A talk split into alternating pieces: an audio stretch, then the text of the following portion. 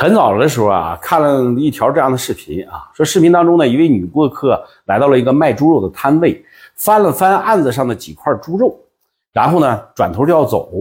老板就问了，说：“美女啊，没有合适的吗？”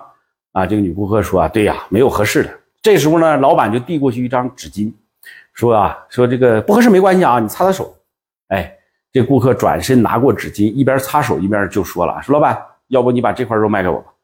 你看这条视频就说出了一个很有趣的商业道理啊，说不要以为你是在用自己的产品做生意，做生意说到底经营的是人与人之间的关系。所以呢，有那么一句话啊，客户的离去大多数是因为你的产品，而客户的回头大多是因为你的服务。啊，过去这么多年啊，互联网平台更多的是为陌生用户提供产品，所以产品经理成为了一个很重要的角色。